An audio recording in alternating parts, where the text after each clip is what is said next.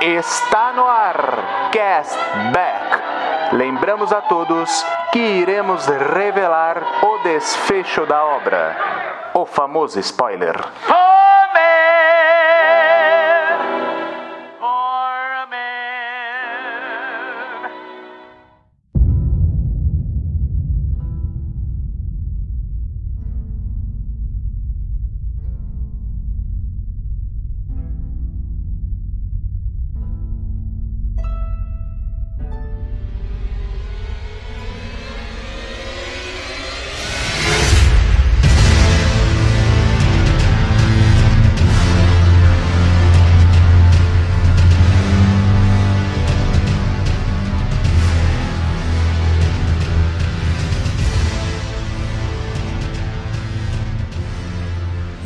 Uma quinta, mais um hype. Sejam bem-vindos, castbackers. Eu sou o John e hoje, finalmente, nós vamos trazer aquela pauta maravilhosa. Finalmente, finalmente, saiam da tocaia, saiam da casa, nerds, porque nós vamos falar sobre Elder Ring, nosso primeiro episódio especialíssimo sobre videogame. E é claro que eu não estou sozinho, estou acompanhado do meu amigo Primus. Aqui é o Primus e eu sou o Lorde Pristino, moro? Aí você se apresenta, Primus. Acabei de falar. É? Não ouvi, foi mal. Gravou no Audacity? Também não ouvi, não. Quer que eu volte de novo? Pode se apresentar de novo. Aqui é o Primus e eu sou o Lorde Pristino, moro? Olha aí, olha aí. Nem parece que fez a- o final da Honey. Vamos lá. Você, você que é o consorte da Honey, nem vem. Você que é o, você que é o consorte Nem dela. Parece que fez o final da Honey. Você que é o consorte dela. E é claro que juntamente conosco está Eduardo de Vídeos Terríveis, canal no YouTube. E aí, Eduardo? Fala galerinha, prazerzão. É isso aí, dois. primeira vez aqui no. Primeira vez gravando o podcast, Eduardo? Já chegou a gravar? Não, nunca gravei, dá pra perceber pela enferrujada que eu dei ali pra apresentar. Maravilha, seja bem-vindo à Podosfera, é um lugar horroroso. Mas é isso, e hoje nós vamos conversar, como você já ouviu, Elder Ring, esse jogo que foi dois anos consecutivos o mais esperado de todos os tempos. Então se prepare, pegue a sua espada, se prepara pra morrer, porque o hype já vai começar.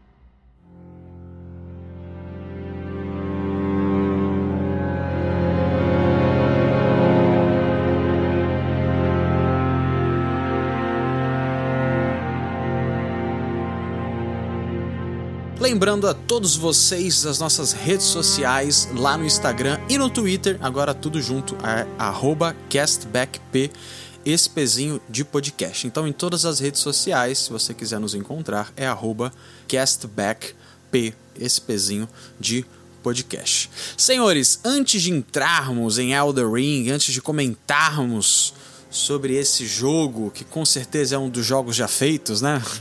Com certeza. Eu quero, eu quero conversar Jonathan, com vocês do universo dos games, assim, como é que vocês entraram nesse mundo de videogame, como é que foi pra vocês, assim, esses primeiros passos dentro desse, desse, desse nicho, né, dentro dessa, dessa arte maravilhosa que foi videogame. Quem quer começar aí? Mano, eu comecei no videogame. Acho que tipo Super Nintendo, Super Mario mesmo, Mortal Kombat, pá, que eu jogava do meu tio. Eu viciei em videogame quando eu era criança. Eu só comia jogando videogame, eu fazia tudo jogando videogame. Tiveram que me levar no médico e me tirar do videogame por, um, por um ano, tipo. E aí depois eu voltei com PS2 e GTA, mais Mortal Kombat, os caralho A4. Caramba, então foi, foi jogo de luta, né? Mano, eu gosto de Mortal Kombat até hoje. Olha aí. E você, Primus?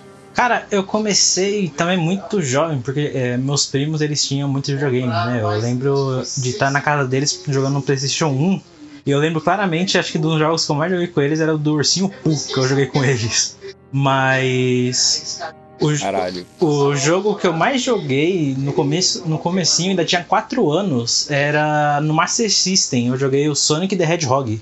Foi o primeiro jogo que eu, que eu cheguei a zerar. E eu lembro é, claramente que eu ainda tava no. Acho que no, pré ainda. E o que, que eu fazia? Eu, minha mãe me acordava cedo. Aí a gente começava a jogar, chegava umas 11 horas, mais ou menos, eu dava pause, a gente parava, me arrumava, ia pra escola, voltava, tirava do pause porque não tinha save no Master System. Aí a gente continuava Nossa. jogando, eu fiz isso até zerar, foi o primeiro jogo que eu zerei foi o Sonic the Hedgehog. Essa técnica aí é doida. Caraca, pause, né, cara? Que falta faz pause hoje em dia. Que nenhum jogo mais tem pause direito, principalmente no multiplayer, cara. Nossa, isso é muito chato. E, e, eu não podia fazer outra coisa, porque não tinha save, então ou era pause ou começava de novo. É, é. Era, era, era bem isso mesmo. Eu, eu comecei com o PlayStation 1, cara. É, comecei lá com o PlayStation 1. Eu lembro muito bem assim de ter jogado Crash várias vezes, Crash Bandicoot várias vezes. Aquele joguinho do Jack Chan também, que era legal pra caramba. Eu joguei muito aquele jogo. Eu joguei principalmente o Homem-Aranha. O que me motivou a comprar o PlayStation 1, né? Querer comprar o PlayStation 1, porque eu não tinha dinheiro naquela época e nem tinha consciência de vida direito, porque era bem novo. Mas foi o jogo do Homem-Aranha. Meu pai para jogar futebol, mas o principal foi esse jogo do Homem-Aranha. E por mais engraçado, foi o que me motivou, inclusive, a comprar o PlayStation 4 na época, que foi o jogo do Homem-Aranha, né, cara? Eu sou viciadaço no Homem-Aranha. Muito bom também. Então o meu motivo de gastar dinheiro aí sempre foi o, o cabeça de teia. Mas o, o, jogo que eu mais lembro assim de ter fechado, que foi difícil pra caramba na época, eu era bem novo, foi o Crash. Crash que inclusive teve um remake aí sensacional da trilogia dele, né? Tem até um quarto jogo que eu não cheguei a jogar ainda, mas o Crash antigo de PS1, PS2, nossa, cara, eu gostava muito, eu jogava muito aquilo, cara, muito, muito, muito. E como eu fui filho único até os 9 anos de idade, então praticamente cresci na infância aí sem irmão. Então era videogame, amigo. Videogame, videogame, videogame, videogame. E aí aquela coisa, né? Vende um, compra outro. Aí vende o PlayStation 1, compra o PlayStation 2. Aí videogame, aí vende o PlayStation 2, compra o 360. Aí videogame, videogame. E foi assim, cara, desde, desde muito novo assim, esse universo de games é maravilhoso. Bom que PS1, PS2, 360, PS4, né? É, então, é porque o 360, como a maioria das pessoas Dava sabe, pra piratear, pegava, né? Dava, era 15 mango, 10 conto um jogo, né, cara? Aí você ia no PS3 lá, 120 conto. Hoje em dia, né, 120 conto é uma luta pra você encontrar um jogo de 120 reais, mas antigamente era esse preço. Aí a gente achava muito caro, né, cara? E a gente foi no 360 mesmo, que era 10 conto, 15 conto aí. Um abraço pra Microsoft. Sempre gostei dos seus jogos, joguei todos. O único jogo original que eu tinha, eu acho que era o do Kinect lá, que ele veio na. O, engra o engraçado do 360 é que ele meio que ele. Aqui no Brasil, ele herdou o PlayStation 2, né? Foi, Porque foi. praticamente todo mundo que tinha PlayStation 2 migrou pro, pro 360. Eu tinha também o PlayStation 2. Que foi, foi, muito, foi muito louco. Eu, eu, o que aconteceu? Eu era, eu era bem criança ainda, eu devia ter uns 8, 9 anos. Eu tinha ido na Casa das Bahia e eu tinha visto o Master System 3. E aí eu, cara, eu queria muito, porque o único o console que eu ainda tinha era o, o Master System 1. Aí eu fui lá, pedi pro meu pai, ele foi suado de trabalho, isso aqui, foi conseguir comprar. a gente tava perto do final do ano, acho que era outubro. outubro. Em dezembro, eu nunca vou esquecer, o meu, o meu, meu primo Francisco foi e me deu um PlayStation 2. Aí eu, na hora, aposentei o Master System de três meses. Caralho. Aí, cara, foi eu fiquei uns 8 anos com o PlayStation 2 até conseguir o 360. Até hoje eu tenho o PlayStation 2 aí. Eu joguei, eu joguei muito. Eu jogava, acho que um dos jogos que eu mais jogava no PlayStation 2 era com um amigo meu, que eu jogava Headset, Headset Clank. Ah, sim, bota sim. fé. Nossa, a gente jogava só no, no, no Versus e a gente ficava tipo a tarde toda só brigando. Aí eu também jogava Transformers The Game, eu, eu zerei mil vezes o Metal Gear Solid 3. Nossa, era maravilhoso aquele console. É sensacional, cara, sensacional. Eu lembro, eu acho que o que eu mais tenho memória afetiva, assim, por incrível que pareça, é o PS1 e o 360. Porque o 360 foi o primeiro jogo, cara. Eu tava comentando até isso há, há pouco com um amigo, que foi o primeiro jogo que eu joguei dublado, né? Que foi o Halo 5 para mim. E, cara, é uma experiência maravilhosa. Você novo, jogar um, um, sabe, uma parada na tua língua ali, toda aquela trilha sonora maravilhosa de Halo. Nossa, foi sensacional, cara. Sensacional. E foi uma memória afetiva do caramba. E tinha o Call of Duty Black Ops 2 também, que eu jogava pra caramba multiplayer com uns amigos meus, cara. Então, putz, meus primos, nossa, a gente passa, virava madrugada jogando zombies no, no Black Ops 2. Cara, era muito legal, cara. Mas é isso, meus queridos. Agora nós vamos entrar aí Primeiramente, para você que chegou de supetão nesse episódio, fala, meu, o que é Elder Ring? As pessoas só falam de Elder Ring, é uma seita, uma religião.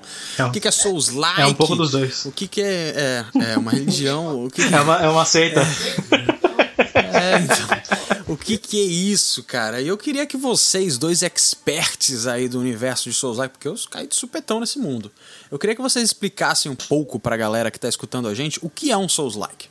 Né? Depois a gente aprofunda mais na questão da From Software, né? que é a criadora de Elder Ring, enfim, e consolidou a questão de Souls-like, mas para vocês aí, o que é um jogo Souls-like? Acho que o que dá mais para definir um Souls-like é uma dificuldade muito alta. É, ele, porque você for ver, né, começou com Demon Souls.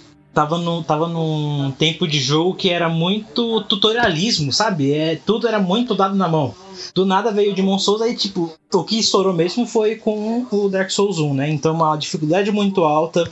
Você tem aquele controle de stamina, então você usa depois do Dark Souls 1 você, vê, você usa estamina para tudo, para usar magia, para defender, para atacar, agora no Elden Ring para pular. Então, tipo, estamina faz parte de, faz parte desse contexto. É, mortes punitivas porque todo mundo já passou uma raiva inacreditável, igual eu passei uma vez no Dark Souls 3, onde eu perdi um milhão e meio de almas quando eu morri, antes de conseguir chegar no chefe. Então, quando você morre, você perde tudo, e aí você tem que ir pra lá para recuperar sem morrer. Se você morrer, você você perde tudo de uma vez e aí, tipo, você fica zerado.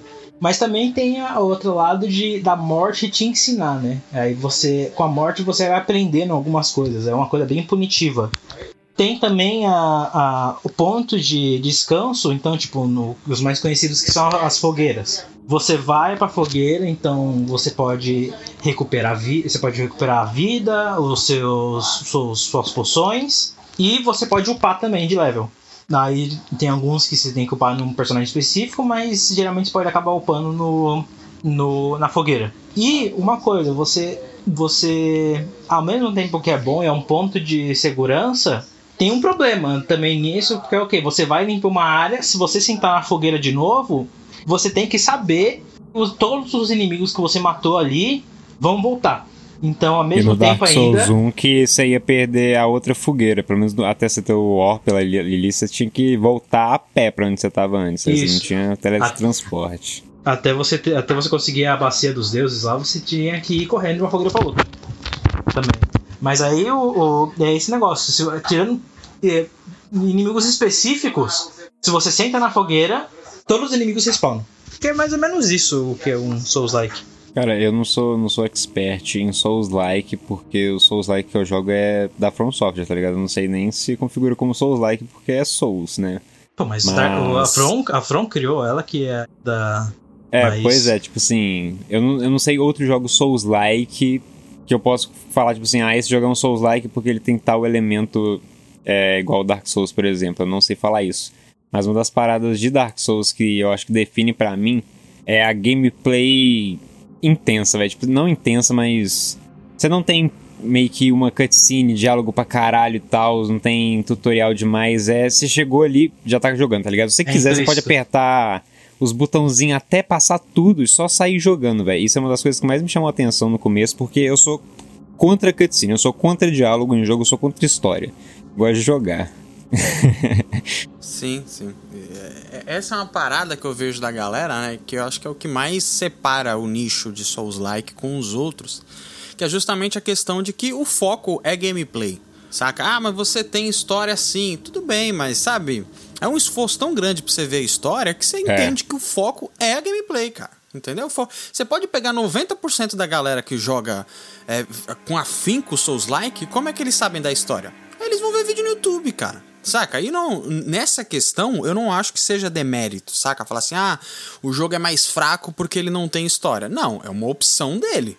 Saca? É uma opção dele ele fazer uma história é, furada, é uma opção dele que algumas coisas às vezes não se conectam ou não bate tudo mais, porque o foco aqui não é diálogo, o foco aqui é ah, por que, que eu estou qual é a motivação do personagem, qual é a motivação do herói. Ele tem algum motivo muito besta para chegar no boss final e você vai ter que matar muita gente para chegar lá. É isso. Saca? É gameplay, amigo. É upar nível, entendeu? E esse é o, é o principal. Outra questão muito importante também do Souls-like que eu vejo é a questão do RPG, né? Que inclusive lançou recentemente aí, ó, fazendo as conexões nada a ver. O novo trailer de Stranger Things, né, que chegou a dar uma popularizada no RPG por causa do Demagorgon e tudo mais. E qual que é o elemento fundamental de RPG? No RPG você tem essas questões de atributos e níveis, né? Então você vai upando, por exemplo, eu quero um, um mago, eu quero fazer um mago. Então você vai upar ali em inteligência, que é para a magia dele ficar mais forte, e em mana, para ele poder gastar mais feitiço ali. Ah, eu quero um cara que tanca muito. Então você vai upar em vida e em peso. Eu quero um cara que bata muito. Então você vai upar em força e sei lá o que, em peso também, porque as espadas são grandes pra caramba. Então, assim, são mas, mas elementos. espada grande é, é característica de JRPG, tá? O que, que é JRPG? RPG japonês. Ah, sim, é, não. É. Esse é um exemplo, sim, você vai pegar Que o é Sky- também você vai pegar Souls, é Skyrim, um ele não tem as espadas, japonês. espadas que é total já é RPG japonês. O, então, mas é é essa questão que eu acho que pra galera assim mainstream, que é outra coisa também que divide bastante o nicho, é um pouco mais complicado, entendeu? Porque tem gente que se assusta quando vê aquelas árvores de atributos, sabe? Que na maioria dos jogos tem, no Eu jogo assusto. Homem-Aranha, no jogo Eu do... assusto sempre. Então, porque a galera fala, nossa, e aqui qual que eu upo? Será que eu vou ser muito penalizado? Aqui, a penalização vem na tua cara. Eu vou- Se tu eu ficar vou upando- te- ah, eu vou agora te eu falar preciso um de vida, aí negócio. você upa um de vida. Fica muito complicado a gameplay. Eu vou, eu vou te falar um negócio. Vai parecer babaca, mas não é. Eu, eu vim do, do Skyrim pra Dark Souls, né? Eu fui pro Dark Souls 1. Cara, pra mim foi muito intuitivo eu upar e eu jogar, cara. E eu, No Skyrim ou no Dark Souls? Não, no Dark Souls. Eu vim do, eu vim do- o primeiro RPG mesmo que eu joguei foi Skyrim. Depois de, de Skyrim eu vim pra Dark Souls. O 1, né? Cara, foi. Pra mim foi muito intuitivo jogar, upar, sabe, rolar. A mecânica eu acho que foi muito. Muito tranquila pra aprender, tanto de up quanto de. De, de combate mesmo. Eu nunca tive. Claro, é óbvio que o jogo é difícil e eu morria bastante, mas eu não tinha uma dificuldade extrema de me frustrar, sabe? E eu vejo que eu fui uma das poucas pessoas que, que realmente não teve esse nível. Porque as pessoas falam que, meu, eu cheguei, era impossível, eu via gárgula, eu via gigante. Eu não tinha muito problema, sabe? Ne- Nesse sentido. E foi o Dark Souls 1, eu praticamente zerei ele inteiro sem. sem. É, tutorial do YouTube, Detonado? sabe? Eu, eu zerei ele na raça mesmo, fui descobrindo as coisas tudo sozinho. Cara, essa aí eu vou ter que te aplaudir porque eu olhei detonado pra caralho Dark Souls 1, velho. Elden Ring que eu, que eu parei com isso, mas eu ainda precisei olhar, velho, porque de vez em quando eu ficava perdido e, e os NPC não falam porra nenhuma. É, é, é, isso é legal, né? Porque a pessoa fala assim: eu não gosto de fala nem de NPC. Aí depois tem que ver detonado pra conseguir É. fechar o jogo. Eu prefiro ver um Mas- detonado do que ler diálogo, mano. Mas voltando aqui, outro ponto também muito importante nesse nicho de Souls-like, que foi o que o Arthur falou, é a questão da morte, né, cara? Porque assim, eu tava conversando com o Edu, o Edu, no caso o Edu Schneider aqui do, do podcast, e ele falou, cara, eu simplesmente não tenho idade mais pra ficar morrendo 30 vezes pro, pro mesmo boss, saca? E realmente, cara, é uma coisa. Um, um dos meus atrativos em Elden Ring foi justamente eu achar ele muito mais fácil que os outros Dark Souls. Né, o Dark Souls 3, cara, eu não tinha, eu não tenho paciência, sabe? Eu não, simplesmente não dá pra mim. Porque eu chego num boss, eu morro, eu morro e eu não vejo assim, eu não tenho esperança pra saber como é que eu vou matar aquele cara. Então pra mim não deu. Eu realmente falei, cara, não, Dark Souls 3 pra mim não dá.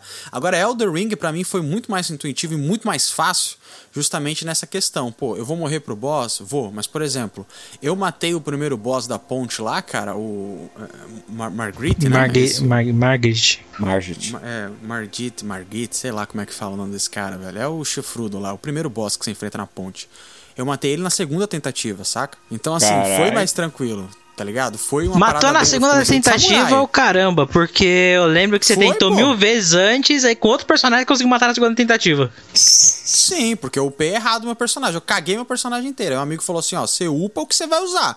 Aí eu fiz um samurai, upei cinco níveis em destreza. Aí eu fui lá e matei o cara do- da segunda tentativa. Não, mano, mas te primeira- falar que, tipo assim, quando você tem um personagem muito low level e você vai enfrentar um boss, você aprende muito mais com ele. E quando você chega lá com um personagem com uma build decente, você já sabe mais ou menos o que, que você tá fazendo, tá ligado? Sim. Que é sim. um dos pontos principais dos boss de Elden Ring, mas eu vou deixar essa discussão pra depois. Sim, sim, mas é vo- voltando nessa questão, é justamente isso, é aquela coisa que o Miyazaki falou numa entrevista que eu achei legal. Ele fala: esse, nunca desista da tentativa e erro. Saca? Você bate com um boss, você aprende um golpe novo, você morre com esse golpe, você tem que ir lá de novo. E agora você aprendeu mais um golpe do boss, agora você sabe como desviar desse, como esquivar desse golpe. Então é essa coisa que a galera gosta, que você, ó, tem streamer, cara, que ele coloca contagem de morte no jogo. É surreal, cara. Saca? É Moral. É surreal ver o cara jogando Elden Ring lá e, sei lá, em um dia o cara tá com 300 mortes, tá ligado? Pô, mas eu vou Um falar uma boss. coisa. Eu tive muita dificuldade no começo desse jogo, mas eu mor... eu, eu falo eu falo tranquilamente, eu morri mais no começo desse jogo em 20 horas do que eu morri na primeira run inteira de Dark Souls 3. Eu tranquilamente eu tenho a plena certeza disso. Eu morri muito nesse jogo pra pegar o jeito dele. Eu, eu ele Pra alguém que já é acostumado mais com Dark Souls, nossa, eu apanhei bastante desse jogo. Porque ele. Mano, é uma, é uma coisa que eu, eu, eu tenho pra mim, eu, eu não sei se vocês concordam, mas. Cara, não, não tem como jogar esse jogo igual você joga Dark Souls. Esse jogo, acho que por poucas coisas ele consegue mudar muito a dinâmica de combate. Eu boto fé que é bem diferente mesmo. E não é só o boss, é tudo, sabe? Os inimigos são mais É. agressivos, parece que nem, ninguém tem tem estamina. Cara, o meu ódio nesse jogo é o Cavaleiro Crisol, cara. É muito difícil ele. Nossa, quando você vai naquela arena pra enfrentar a primeira vez ele, ele é mais difícil que até a metade do jogo. Os boss da metade do jogo. Aquele cara é insuportável. Ele aparece diversas vezes no jogo inteiro. Ele tem uma, uma boss fight com um amiguinho dele lá que é quase igualmente filha da puta, mas esse bicho, velho. Eu tenho é, que é matar o Crisol ele. da árvore, né? Que tem uma lança. É, esse mesmo. Mas, tipo assim, esse do Crisol, velho, eu só consigo matar ele esperando o momento perfeito pra dar um hit sem tomar outro de volta, velho. Tipo assim, é uma boss fight de 10 minutos pra matar esse bicho, toda vez que eu enfrento ele, velho. Nossa. Sozinho. Vou, aí Sem eu a vou ser dupla. babaca, aí eu vou ser babaca aqui, e aí o Arthur acompanhou comigo. Porque que acontece? Eu tive um problema aqui, já entrando no tópico Elder Ring, né, pra gente conversar um pouco sobre o jogo em si. Eu tive um problema nesse jogo, porque eu fiz ele. No começo ele tava com uns problemas de save, uma galera teve esse problema, e eu acabei tendo esse problema também. Eu fiz o Radan, e aí eu tive um problema de save no jogo, e aí ele voltou. E aí eu tava conversando com o Arthur, ele falou, vamos fazer os boss, que depois do Radan aparece um boss lá na, na no- ali no torneiozinho. Eu falei, vamos lá. Aí chegou lá, tava o Radan pra fazer. E eu passei, eu- a primeira vez que eu passei do Radan, eu passei apelando com o golpe da katana lá, da, da Nagakiba, super tranquilo. Pá, pá, pá, morri bastante, mas foi, foi indo.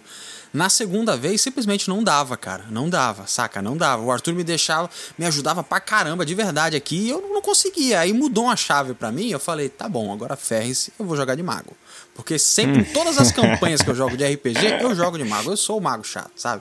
Eu falei, então ferre-se aqui, eu vou jogar de mago. E aí, nesses cavaleiros aí, cara, era uma espada de gelo que eu tinha lá, que era duas ceifadas e a vida do cara inteira, entendeu?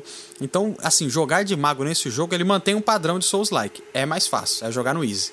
Tá ligado? É, são boss assim. O boss final lá, o Elden Beast, é muito mais fácil. Você dá Em, golpe de gelo em compensação, você é uma rápido. flor do campo, né? Se o cara é- encosta em É, você.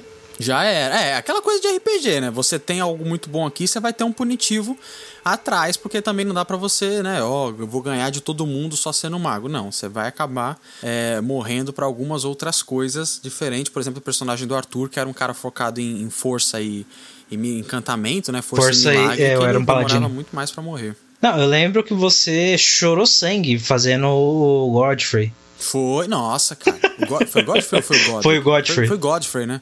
O barão da pisadinha lá, toda hora dando aquelas pisadas, cara. Nossa, que ódio. E sabe qual foi o pior, cara? Eu falei assim: não, eu tenho que, sabe, pensar de outra forma. Aí eu fiquei colocando meu sinal na porta do boss pro pessoal me summonar e eu ajudar outros players.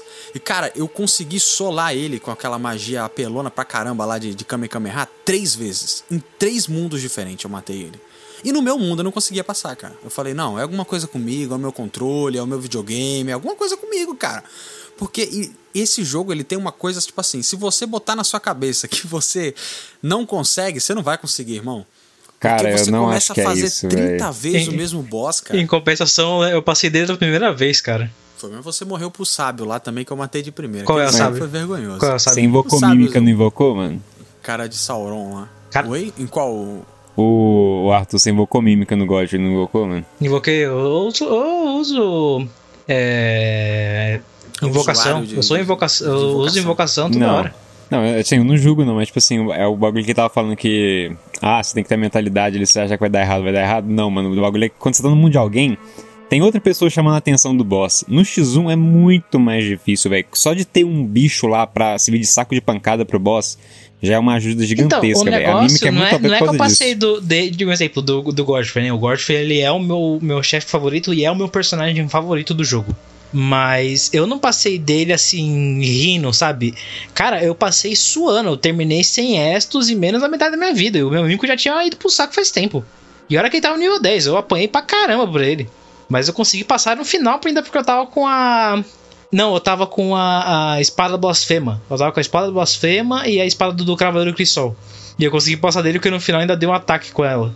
Que ele dá um rastro de fogo no chão. Cara, mas Cara, eu, eu um negócio- suei pra passar desse bicho. Aconteceu um negócio muito parecido comigo, só que foi com o Radagon. E o Radagon, ele revive se você morre pra Elden Beast, tá ligado? Na primeira vez eu cheguei no Radagon, mandei a mímica, cheguei lá e. Mano, o bicho foi de base em, em dois minutos, velho. Não gastei um Essos, falei com o chat na minha live, tipo, não, mas esse bicho aqui decepcionou e tal. Só que eu morri tanto pra Elden Beast depois, porque a mímica sempre morria no Radagon. Eu pensei, caralho, vou ter que invocar a mímica na Elden Beast, então eu vou ter que aprender a lutar com o Radagon. Mano, eu tomei tanto pau pro Radagon, velho. Tipo assim, a mímica faz toda a diferença. Tem um bicho chamando a atenção. É o modo easy desse jogo, velho. Falando sério. Mímica, qualquer invocação praticamente que tem um HP alto é o modo easy, velho. Junto com o mago. Sim, sim, total. Tem também aquela invocação que é. Ela é muito louca, que é a do. Daqueles maluquinho magrelo com escudo. Que eles ficam batendo no escudo pra chamar, pra chamar atenção. Sim, os esqueletozinhos, eles, eles cercam, na verdade, o inimigo fazendo uma barreira de escudo. Eles não atacam, Caralho, não faz nada. Se, é, se o inimigo voar, ou se ele fizer alguma coisa, ele até consegue sair. Se for um dragão, ele consegue sair. Agora, se for um inimigo mediano ali, cara, e não conseguir voar, ele fica preso. E você vai chibatando o cara ali até matar ele, porque é realmente muito. Tem, tem invocações que são muito legais. Eu usei, eu usei menos a do Mímico, meu, meu personagem né, não era muito de tancar, e eu usei mais o assassino da lâmina oculta, da lâmina Então, negra. uma coisa. aquele É assassina. Todas, todos os assassinos eram mulher, sabia? Que... É, não sabia, não sabia não. Pois é, eu fiquei sabendo depois. Todos, todos os assassinos da minha negra eram mulher. Muito louco. E ele, pra mim, era o mais forte, assim, porque ele dava muito dano e ele se esquivava muito bem do- dos ataques dos chefes, né? Godfrey? Então, pra ah, mim, não, foi a mímica. muito mais Ah, difícil. assassino. O... Isso, o assassino. Então foi muito mais tranquilo pra mim, cara. Foi, foi, foi bem bacana, mas a luta pra chegar ali que é, que é complicado. A, a minha mímica, eu, eu, eu tive um problema. Na verdade, o jogo teve um problema comigo porque eu tava tancando muito meus os ataques porque eu não, eu não uso escudo, né? Nesse jogo eu aboli completamente os escudos. E eu, e eu faço Power Stance, que é usar duas armas juntas, né? Então eu tava usando 12 espadas grandes juntas. Só que eu tava usando com uma armadura muito pesada. Então eu tancava muito dano e a minha mímica tancava muito dano. Então a gente conseguia tranquilamente passar de vários chefes, tirando aquelas merda, aqueles cavaleiros Crisol do inferno. Que ele solava os dois, ô bicho insuportável. É, muito, muito zoado, cara. Só pra gente contextualizar um pouco as coisas, é. é Elden Ring não tem exatamente uma história linear, mas ele tem um- uma base ali, uns degraus base que você começa a jogar o jogo e qual que é o X da questão aqui? Você é um imaculado, não é isso? Isso. que eles chamam o Turnish, que é- foi traduzido como maculado, e você volta para essa terra, no caso terras intermédias, né, que é ridiculamente parecido com a Terra Média de Tolkien, né? Tem essa inspiração muito clara aí. E você é esse personagem que apareceu, você é abençoado pela mocinha lá que eu esqueci o nome, Melina, né? Melina. E, e você tá ali para se tornar um lorde prístino, seja lá o que isso for, né? Você vai saber isso vendo vídeo no YouTube ou então ouvindo 30 vezes o mesmo diálogo para conseguir entender de uma velha que não tem olho lá dentro da, da, da tábua redonda, completamente inspirada no Rei Arthur. Velha dos dedos. Isso, a velha dos dedos. E, e esse é o conceito base, sabe? Você sabe disso, você tem que ir pra frente e é isso que você faz. É, se, eu acho que aonde a história mais aparece é em NPC, né? Que você faz aquelas pequenas quests, ou no caso da Honey, aquelas quests gigantescas, que você vai tendo um linear. Inclusive, para quem quer fechar o jogo com uma história, eu aconselho muito a fazer o da Honey, porque o da Honey você ainda tem algo parecido com começo, meio e fim, né? Porque você descobre o que qual que são as questões dela ali bem no comecinho do jogo, você vai adiantando, vai conversando com ela, vai entregando itens para no final lá você ter o final alternativo dela, que não é o final linear, mas é o alternativo dela que, enfim, é acho que não nem precisa a gente entrar no, no mérito aqui o que que é, o que que ela fez, até porque eu não sei se vocês Vocês sabem direito o que, que ela fez, o que, que ela instaurou ali no final? Pelo menos que ela, que ela voltou como a era antiga, que eles cultuavam, Lua, as, né? que eles cultuavam as estrelas e ainda pela mãe dela, que era tipo a Senhora da Lua, alguma coisa assim, mas ela voltou com a adoração às estrelas, né? Que eram os antigos. Por isso que até, por isso que até o começo, quando você. Quando, tipo, se você vai começar de mago, o seu personagem é um astrólogo. Durante o jogo você É. encontra vários telescópios pelo meio do caminho. Raya Lucaria tem vários negócios ligando as estrelas, sabe? Tudo aquilo ali é ligado às estrelas, ao espaço. Sim, sim. Sobre o conceito aí que foi o mais que mais chamou a atenção, eu acho além de ser, enfim, um novo Souls-like da From Software, eu acho que a principal fator surpresa aí foi a questão de mundo aberto, né? Porque é, a saga Souls ou Bloodborne, ele sempre teve esse conceito de você escolhe o caminho que você vai seguir desde o começo, desde as primeiras fases, mas o fato desse ser definitivamente um mundo aberto foi o que mais chamou a atenção. E eu acho que ele ele faz isso muito bem. Ele, você tem ali os principais mapas, né? Mas você tem o mapa inicial do jogo, você tem a parte vermelha, você, que é a, a Célia, né? Cédia? Kaelid, coisa assim. Kaelid. Kaelid, exatamente. Você tem a parte de Raia Lucaria, que é a segunda parte do mapa. Não, Castelo é de Lucaria. tem- A parte do mapa não é Raia Lucaria. Qual que é o nome? Então é Raia segunda parte do mapa. Você tem a parte lá da, da árvore, duas de neve. Então, assim, o mapa é grande pra caramba. Não deixa a desejar a questão de mundo aberto. Vocês sentiram algum incômodo nessa. Vocês que já jogavam jogos da, né, da From Software, vocês sentiram algum incômodo? Você acha que essa adaptação de um jogo mais fechado pra algo realmente mundo aberto foi legal? Inicialmente eu achei que ia ser meio merda, só que tinha um cavalo. Pra mim essa era a opção. O cavalo ia ser mais rápido e tal. Só que quando eu fui começando a jogar o jogo de verdade, tipo, todo mundo tem. O mundo todo tem coisa pra você fazer, velho. Você tem material pra você coletar, que é um reforço ali, tipo assim, o tempo todo você tá coletando material enquanto você tá andando. Tem encontro no meio do caminho, você encontra umas estruturas com os inimigos e tal, item espalhado, dungeon, você encontra coisa pra caralho. Então, tipo assim, mesmo mundo sendo aberto, não é como se fosse passar horas e horas andando de cavalo ali sem rumo nenhum. Quer dizer, sem rumo nenhum você vai estar. Só que, tipo assim, você vai encontrar coisa no caminho, não vai ser a coisa maçante e tal, igual eu achei que seria inicialmente. Só que nas segundas runs já viram, já viram um, um pouco merda, porque você tem que percorrer distâncias gigantescas a cavalo pra ruxar pra, a, pra história continuar, tá ligado? Ah, mas é errado é você que tá rushando, né? Cara, no NG+, você vai pegar todos os itens de novo, você vai fazer todas as dungeons de então, novo? tem coisa que não. Eu, é, que eu, é que eu faço isso. Ah, bota fé. É, esse é. O cara é né, outro nível. Esse, esse é uma questão também que pra mim foi um choque, cara. Porque o Arthur ele termina uma run e ele já começa outra. E, cara, eu tô numa preguiça de começar esse New Game Mais que eu acho que eu não vou começar. Saca o, novo jogo 2? Porque por que, que eu vou começar de novo a jogar? Eu conquistei tanto, sabe? eu fui em tanto buraco nesse, nesse você mundo. vê de que eu não sei novo. por que, que eu vou fazer de novo, cara. Ah, cara, mas já foi uma experiência boa, foi bacana. Mas vai ser ótimo. melhor. Um beijo pra FanSoft. mas assim, fazer tudo de novo, amigo. Cara, ah, é que, cara, tipo, que preguiça. eu, eu- eu- é, tem gente que fez muito mais, mas, tipo, eu tenho, sete, eu tenho sete new games no Dark Souls 3. Eu tenho mais de 300 horas nele. Eu devo ter mais de 300 horas É, aqui é- no. é bacana explicar esse conceito, Arthur, do, do New Game mais 7, né? Que eu acho que é quando a dificuldade. Explica pra galera um pouco essa Então, questão o do que, acontece? Game. Cada. Um exemplo, vou pegar o Dark Souls. Né? Vocês eram Dark Souls, quando você vai pra, pro NG, ah, o jogo, ele. Pelo que eu lembro, né? Eu posso estar errado, mudou alguma coisa, mas. É 40% mais difícil do que ele era na primeira vez. Só que os inimigos vão dar muito mais. mais souls, né? Os inimigos vão dar mais souls. E, obviamente, você vai estar muito mais forte porque você tá vindo da primeira run já com todos os seus equipamentos. Se você upou, um exemplo, seus estos, seus estos tá no mais 10, tá com 20 de estos. Então você já tá muito forte, você literalmente, você acabou de fechar o seu último chefe e agora você vai enfrentar o primeiro chefe de novo. Então você tá muito mais forte, mas o jogo tá, tá mais difícil. Só quando você chega no último chefe de novo, ele vai estar provavelmente mais difícil do que na primeira vez. Muito mais porque difícil, só que você- upa você na segunda menos, porque run você já precisa de muito mais alma.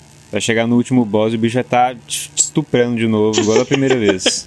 É, mas aí, mas aí também é que é, também tem um negócio, né, da, da- do up. O up tem uma hora que vai ficando, tipo, você, você tem que achar o seu ponto de farm, porque vai estar, sei lá, meu, o meu up no Dark Souls 3, né, eu tô nível 540 alguma coisa. Meu up tá 2 milhões cada up. Então você tem que achar um ponto de farm e você tem que ir upando. Não vai. É, óbvio, você vai fazendo às vezes fechando uma área inteira, mas você fecha uma área inteira pra upar um nível. Mas, tipo, é, é uma coisa que eu acho que você, Jonas, não, não, não tem uma, uma essa, essa gana de você querer se, se provar mais, sabe? Tipo, um exemplo. Por que, que eu fiz 7 new games no Dark Souls 3? Porque eu tava com uma ânsia de ver, tipo, sei lá, o Rei Sem Nome, que é um dos meus chefes favoritos do Dark Souls 3. Cara, eu quero ir e enfrentar ele no New Game mais 6, no New Game mais 7. Por quê? Porque ele tá muito mais difícil, mas eu também tô muito forte. Então eu quero ver até onde eu aguento, sabe? Sozinho, eu ir tancando e batendo. E eu, eu tenho esse negócio de, de começar a run porque eu acho muito legal isso, de me esforçar, sabe? Eu acho que uma das características de quem gosta de do Souls-like é você se. Como é que fala? É. Putz, esqueci o nome da. Esqueci a palavra. É. Se provar? Não, não é provar, é. Desafiar, né? Isso, se, se de tá desafiar, sempre se desafiar desafio. mais. Você vai. Você vai no chefe que já era difícil, agora tá muito mais difícil, mas você tá com a experiência dele, de- você lembra os ataques dele, você é, já tá mais forte, você tá com equipamento melhor. Então eu acho que isso é uma coisa que quem realmente tipo, gosta do Souls-like, ele, ele faz. Por isso que eu comecei o New Game mais. Porque eu, eu quero me esforçar mais nos próximos chefes, sabe? Não de não querer morrer, mas até onde ele vai, até onde eu consigo ir pra ser melhor do que eu era, sabe? Cara, tem uma visão um pouco diferente do NG+. Tem uma visão um pouco diferente do, do NG+, porque eu não sou adepto do NG+. Eu, eu rejogo, só que eu começo sempre do zero, velho. Tipo, eu quase não... A última vez que eu, que eu entrei no NG+, eu não sei te dizer, sinceramente.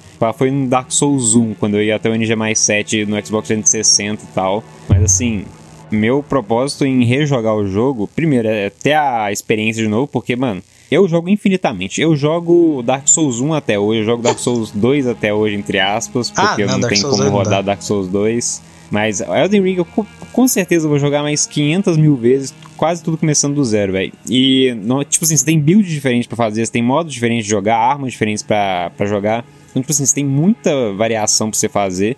E cada vez é uma aprovação diferente, velho. A não sei que seja tipo assim, ah, acabei de terminar uma build de força, vou fazer outra do zero. Que aí é mais um bagulho tipo assim, ah, eu quero bater em tudo no caminho para ver quão foda eu tô, tá ligado? Quão foda eu consigo fazer essa build dessa vez. Mas aí já é outros 500. E eu, eu normalmente não faço isso também, eu começo build diferente.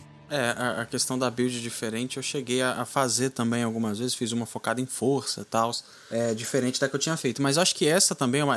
Falando sobre. Só encerrando a questão do New Game, é, eu acho que é questão de gosto também, porque o Homem-Aranha, eu tô, acho que no New Game já passei de 7 faz muito tempo, porque é aquela parada, você quer ter a experiência de novo, saca? E no Homem-Aranha é muito diferente da questão de Souls-like, você só continua, sei lá, com as roupas e com os pontos lá que você ganhou. Mas é aquela coisa de você ir vivendo a experiência de novo, que é muito bacana.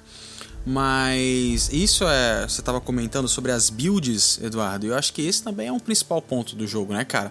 A forma como cada um pode jogar de uma forma diferente o mesmo jogo. Sabe, eu posso fazer, o, sei lá, é, inteligência e destreza, né? Focado nesses, nesses atributos. O Arthur faz lá a força dele com milagre, né? Força e fé. Cara, desde o Dark Souls 1 faz do Força e Milagre. destreza. Exatamente. E aí você, pô, fechei o jogo.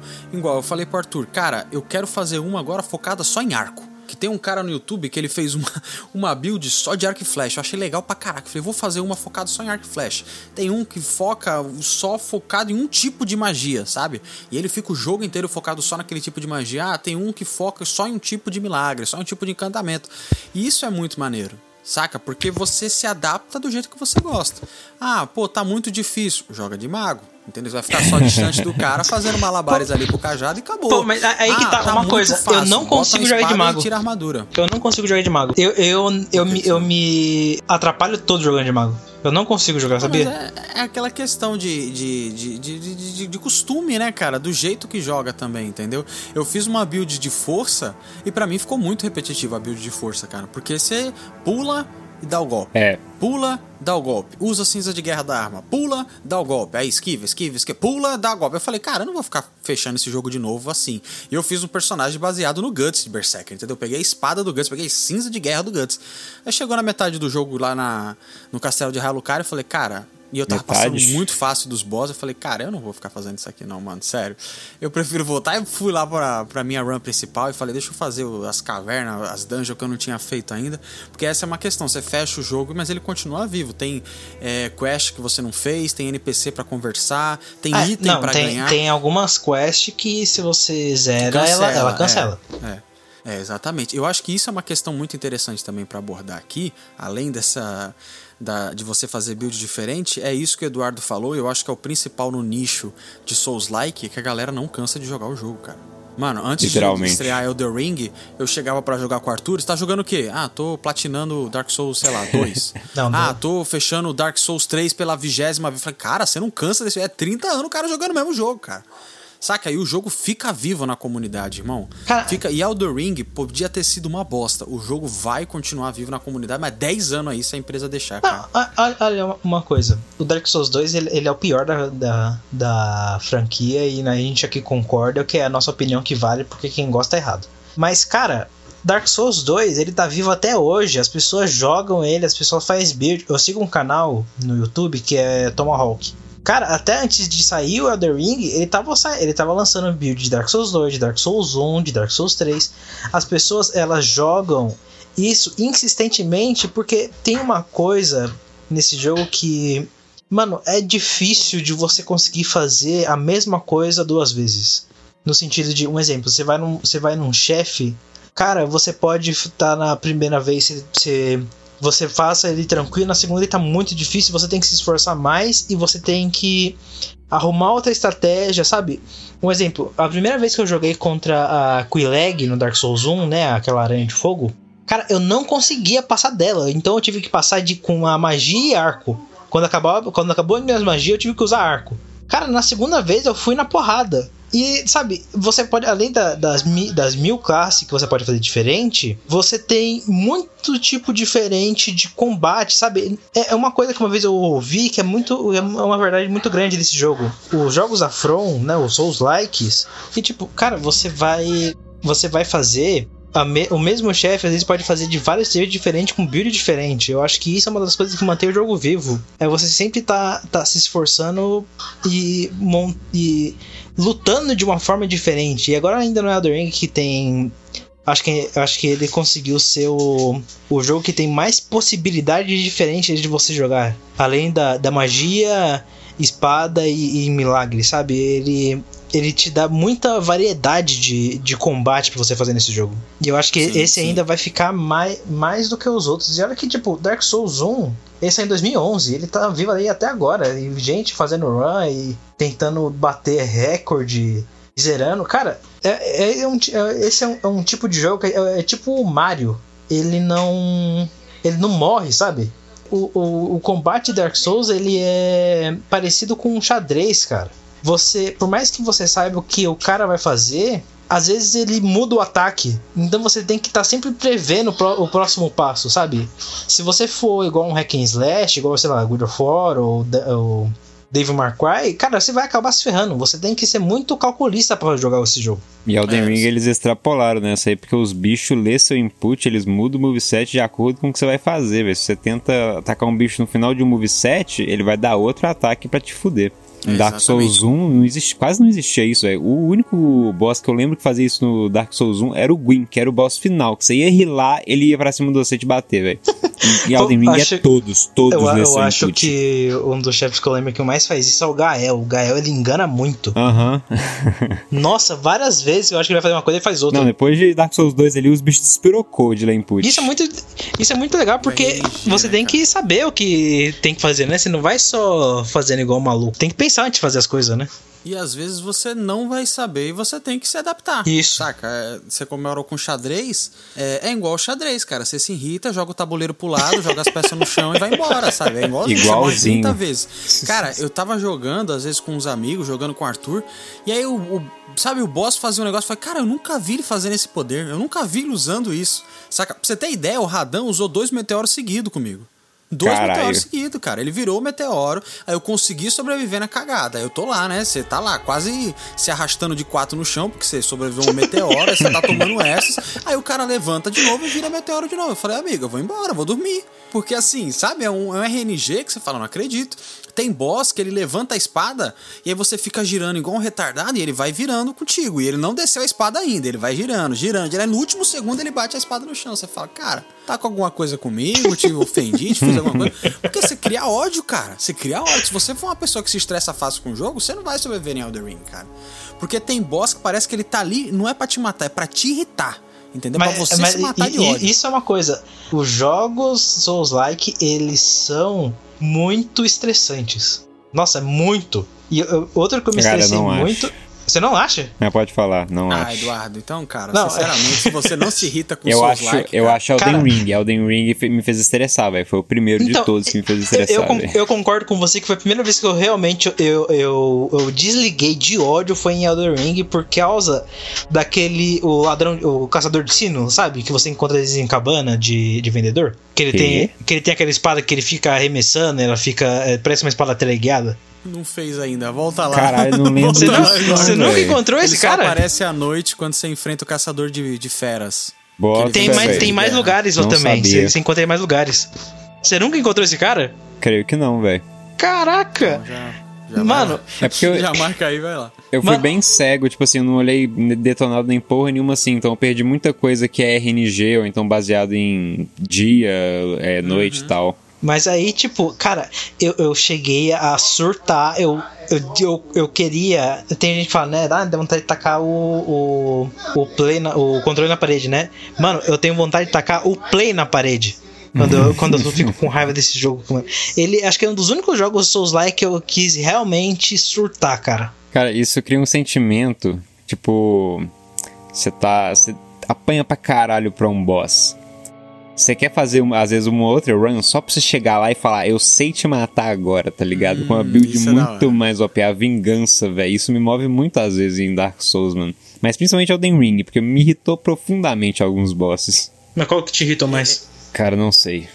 Esse Teve uma papo foi o pessoa do aqui nessa Crisol. chamada, teve uma pessoa aqui nessa chamada que chorou e chorou muito pra Malênia, entendeu? Cara, o chefe mais Malenia, merda desse jogo de Miquela. Eu é a nossa, Você tá maluco. É o melhor boss É disparado. o pior Malenia, chefe desse de jogo. Miquela. Nossa, se ela é um você lixo. quer dar risada, se você quer dar risada neste momento que você está ouvindo esse podcast, vai lá no YouTube depois de ouvir esse podcast e coloca assim: é, fails e momentos engraçados com Malenia, espada de Miquela. Amigo, a, a cara de, de ódio, de tristeza nas pessoas, cara, é maravilhoso. Cara, eu achei Porque essa o- personagem o dá um golpe boss. de destreza com katana que se você vai pegar o jeito desse golpe na décima vez que você morrer pra ele e mesmo assim ainda vai ter momentos que ela vai dar um girocóptero ali que ela vai te pegar de qualquer forma, saca? E ela é maravilhosa, cara. O visual dela, eu- o Arthur sabe disso. Eu falei, cara, eu fecho esse jogo quando eu matar a Malenia.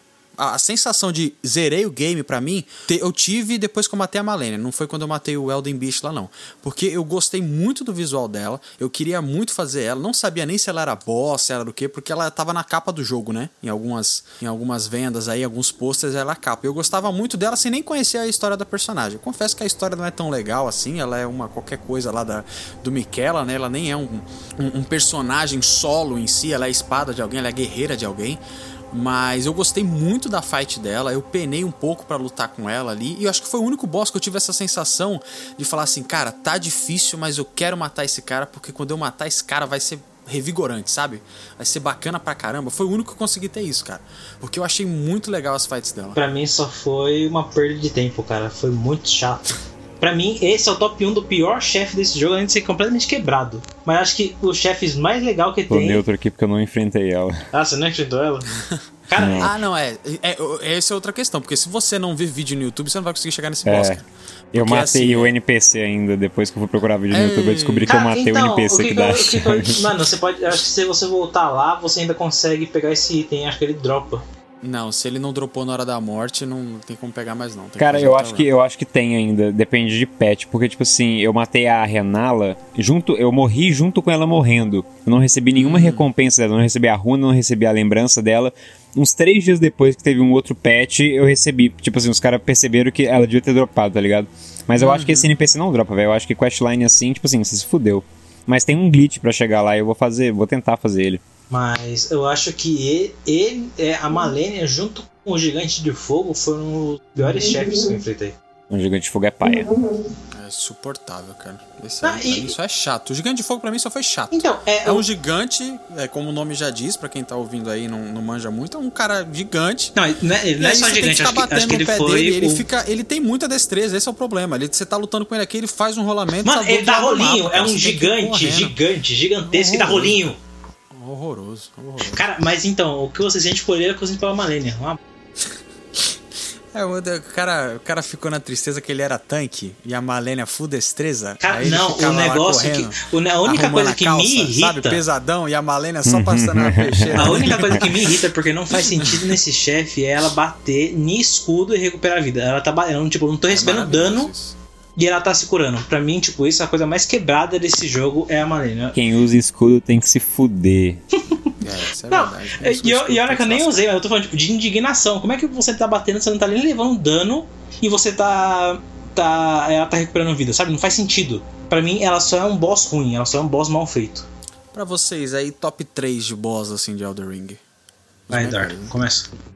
Radan, Godfrey e acho que Radagon de terceiro. Radagon é da hora. Cara, o. Sem o Elden Beast, sem a segunda fase do Elden Sim, Beast. sim, Elden Beast primeira pra fase, mim podia ser fase. excluído. eu também acho, eu também acho. Cara, a primeira fase. A primeira fase. O, o- pra mim, o top 1 é o Godfrey. O segundo é o. Esqueci o nome dele, é o. O da Espada da Morte, qual é o nome dele, o Jonas? Malekith. Ah, Malekith. Isso. Malekith, isso aí. O Malekith. Alikef, E o terceiro é o Radagon. Cara, é muito legal de brigar com o Radagon. na moral. A segunda fase dele é uma bosta, mas brigar com o Radagon é maravilhoso. É, o, pra mim fica Malenia, eu acho que Malekith em segundo e em terceiro o Radan, cara. Porque o Radan, ele, assim, visualmente é um dos, personagens. O começo da luta dele é muito chata, né? Eu não, não gosto daquela questão de você ter que andar até ele e ele tá dando dano em você ali, você tem que andar, tá, e sai do cavalo, volta no cavalo de novo, aí pula, esquiva, não sei o que. Até chegar no boss, isso pra mim eu acho meio chato. Pra mim foi uma. Mas, assim, eu acho bacana que tentaram inovar nessa questão, porque é um boss bem diferente do que eu já tinha visto em Souls-like. E eu acho que a luta em si dele é bem bacana. Aquela coisa dele virar meteoro, dele usar magia de gravitação, dele usar espada. É, a coisa do cavalo é tosca, mas enfim. É, Tosca é- nada, é- velho. Foda pra caralho. ele Cara, depois, cavalinho, depois que eu é entendi louco. a lore do cavalo jogo, é cara, eu, ele eu gosto muito daquela história. cavalo, o cavalo tá voando. Nossa, vai, o cavalo entra debaixo da terra. Não, não tem o menor sentido aqui. Mas cê, não, sabe- você sabe por que acontece isso, não sabe? Por quê? Não sabe. Ele, ele dominou as magias gravitacionais pra poder diminuir o peso dele e ficar usando o cavalo da mesma forma, porque ele adorava o cavalo, velho. É muito foda. só, o velho. Leonardo- Ele só não dá de comer pro cavalo, né, cara? Porque o cavalo é um esqueleto Não, vivo. então, o Não, cavalo é ele já tá doente, esse que é velho, o problema, o cavalo é doente. É mesmo, e o Radan também, teoricamente. É, o Radan tá podre por causa da Malenia, é a melhor boss do jogo. Pode falar, Arthur. Propósito do jogo. tá, é uma coisa que a gente não falou muito né, é, aqui, e eu acho que a gente não pode terminar esse programa sem, sem não falar disso, é a exploração do jogo. Cara, Ah, nós vamos falar, porque pra mim tem um problema aí, cara. então, pra mim não tem, cara. Pra mim foi uma. Acho que foi a melhor experiência que eu tive de exploração de um jogo. Quem ajudou a fazer o, o mundo foi o, o Martin, né? O, Jo- o George Martin. E eu acho que na cutscene inicial você vê, tipo, o Martin ali tá em peso naquela cutscene inicial, sabe? Quando você acaba de criar seu personagem e você vai entrar no mundo. Nossa, aquilo ali é completo Game of, Game of Thrones, sabe? Esse, esse jogo, se você for ver a lore, ela, tem, ela tá muito recheada de intriga política. Que é muito o que ele faz, sabe? E, claro, Não. A mão do. Com essa intriga política. a- a- a- É porque o que acontece? Qual que é a, a- a teoria mais aceita aí? Que a galera vai preenchendo alguns buracos e tal, mas faz bem sentido. É quando você chega pra ser o, o Elden Lord, né? O Lorde Pristino, você vem pra ocupar um cargo que em tese não estaria ocupado, porque é da Marika. Marika, que é a, a personagem que tá ali, que é a endeusada e tal. E aí no meio do jogo você descobre que a Marika está presa dentro da árvore, aí depois você descobre que houve ali toda uma corrupção, alguém traiu a Marika. Enfim, tem toda uma Caralho. intriga política é, dentro do jogo pra você ser o Lorde Pristino. Né? Ou para você ser ali o Lorde da, das, das terras intermédias. Então, se você se aprofundar em vídeo no YouTube, você até consegue encontrar alguma coisa. Agora, o George A. R. Martin foi bem polêmico em todas as vezes que comentou desse jogo, cara, porque a primeira vez ele falou que não lembrava, ele falou assim: olha, não lembro de ter do que eu fiz nesse jogo, deve ter feito há muitos anos atrás. A segunda vez ele falou que usaram o nome dele só para marketing, ele falou assim: olha, estão usando meu nome aí só para vender o jogo. Eu não acho que precise, né? Até porque, enfim. O, o Miyazaki, ele se vem. Não, e é, hoje o, o cara tava Miyazaki ajudando é o George, velho. Sim. Hoje o Miyazaki E é aí- muito pesado. Sim, sim. E aí outro ponto também que ele falou que é, é, enfim, é- você não tem muita influência porque o George R. R. Martin ele foi colocado depois da morte do Kentaro Miaro, que é o criador de Berserker, né? O todo mundo, vocês são fã aí do Miyazaki, vocês sabem que Caralho. o Miyazaki tem muita influência de Berserker, né? Do universo do, do mangá de Berserker. E a ideia é que era, o- é- era o Kentaro Miaro ajudar ele a criar esse mundo de Elden Ring, mas por conta de doença e hoje em dia, infelizmente, já veio a falecer, o criador ele acabou colocando ali essa parceria com o George Martin, que é o criador de As Thrones. Crônicas de Gelo e Fogo, que é Game of Thrones, enfim, todo esse universo que a gente tem de muito sucesso. Então eu sinto que foi uma parada meio que não, sabe, não, não, não ornou muito bem essa parceria entre os dois. Os elementos tá lá, igual o Arthur falou, você tem toda a questão da intriga política e tal, só que isso acaba não transparecendo muito porque é aquela questão que a gente comentou no começo. A questão aqui é jogabilidade. Saca? É. Você tem alguma coisa de fundo que você tem que caçar pra caramba e teorizar pra caramba, mas o foco é a jogabilidade. É um jogo, né, cara? Não é um filme, nem uma Então, série. eu- uma, uma coisa muito legal que eu acho dos jogos da From é que ela faz um jogo e você sabe que aquilo é um jogo. Vocês conseguem entender? Porque, um exemplo, você pega o, o último God of War, o uh, The Last of Us. Cara, aquilo ali é um filme, sabe? Uncharted é um É. filme. Halo é um filme, sabe? É, é- é- é- tem algumas coisas scriptadas assim. uma- Halo eu acho que é bem focado Não, em não, sim, sim, mas, mas mesmo assim ele, ele é, ele é muito cinematográfico, sabe? Esses jogos eles são, e, eles são muito cinematográficos, mas. Eu posso tentar um pouco enganado com o Halo, mas. É, é, os jogos da From, cara, eles são jogos. E eles não se esquecem de que eles são jogos, sabe? Até quando eu tava conversando com você hoje, cara, eu tenho. eu- quando eu tô jogando o Elden Ring, eu tenho uma. Eu teve uma experiência que eu não tive com outros jogos, que é o quê? Cara, parece que eu tô numa mesa de RPG. Parece que tem um mestre falando, ó, tipo, você tá andando e você encontra uma torre no fundo daquele, no fundo do, do, do cenário. Você tá, sabe, no horizonte tem uma torre. Você quer ir lá ou quer explorar aqui perto? Sabe? E você consegue ver as coisas e, e, e ao mesmo tempo que é, é natural, é muito jogo, sabe? De ao Pior mesmo tempo. falando agora, eu parei pra perceber isso, velho. Isso é muito real, porque em Dark Souls você, tipo assim, você ia pra onde tinha que ir. Você Isso. não tinha muito lugar pra ir. Ali você tem, tipo, várias opções. e, Tipo, você pode ignorar completamente um bagulho, esquecer dele, foda-se. Doideira isso aí. Porque aí você tá jogando do nada você encontra um dragão, sabe? Tipo, o- a fauna funciona muito bem, então ao mesmo tempo que você tá completamente imerso no jogo, você é um cara que tá com duas armas que as duas devem pesar quase 5kg junto com uma armadura e você pula, parece o Mario. Então, é, o jogo ele, ele, ele não tenta ser uma coisa que não seja um jogo, sabe? Ele, ele é um jogo, ele. Ele. Ele tá ali pra, pra, pra te divertir, sabe? Ao mesmo tempo ele te, ele, ele te enfia uma imersão humilha, tão né? grande. Te humilha. Ao mesmo tempo ele vai te humilhando seu bosta, você não consegue esquivar. Seu Pô, mas lixo. é- Vai é- ele, ele te imerge tanto, sabe, no, no mundo, e você olha e tipo, cara, por que que essa, essa aldeia inteira tá com todo mundo com a doença com a doença da insanidade, sabe? Tá todo mundo com o olho dourado, tá todo mundo louco aqui. Por que que isso aconteceu, sabe? E parece que, é parece que eu tô jogando uma mesa de RPG, eu tô fazendo aquilo. E nessa exploração de ir, do nada, eu viro a esquina, eu vejo um dragão, sabe?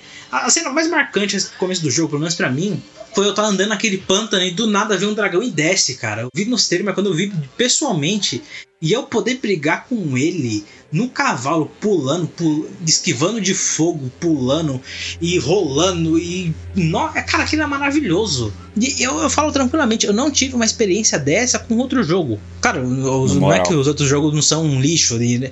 mas sabe, eu tive uma experiência tão ímpar com esse jogo, sabe? Com a exploração de. Eu simplesmente eu tava. Mentira, eu não tava andando. Eu tava, eu tava correndo desesperadamente daquele urso gigante endemoniado. E eu entro numa casa. Eu entro tipo numa, numa cúpula.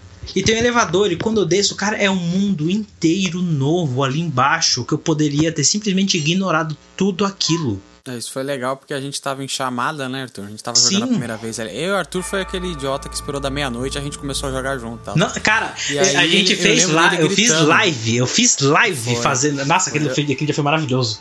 Eu lembro dele gritando: Caraca, tem um mapa embaixo do mapa.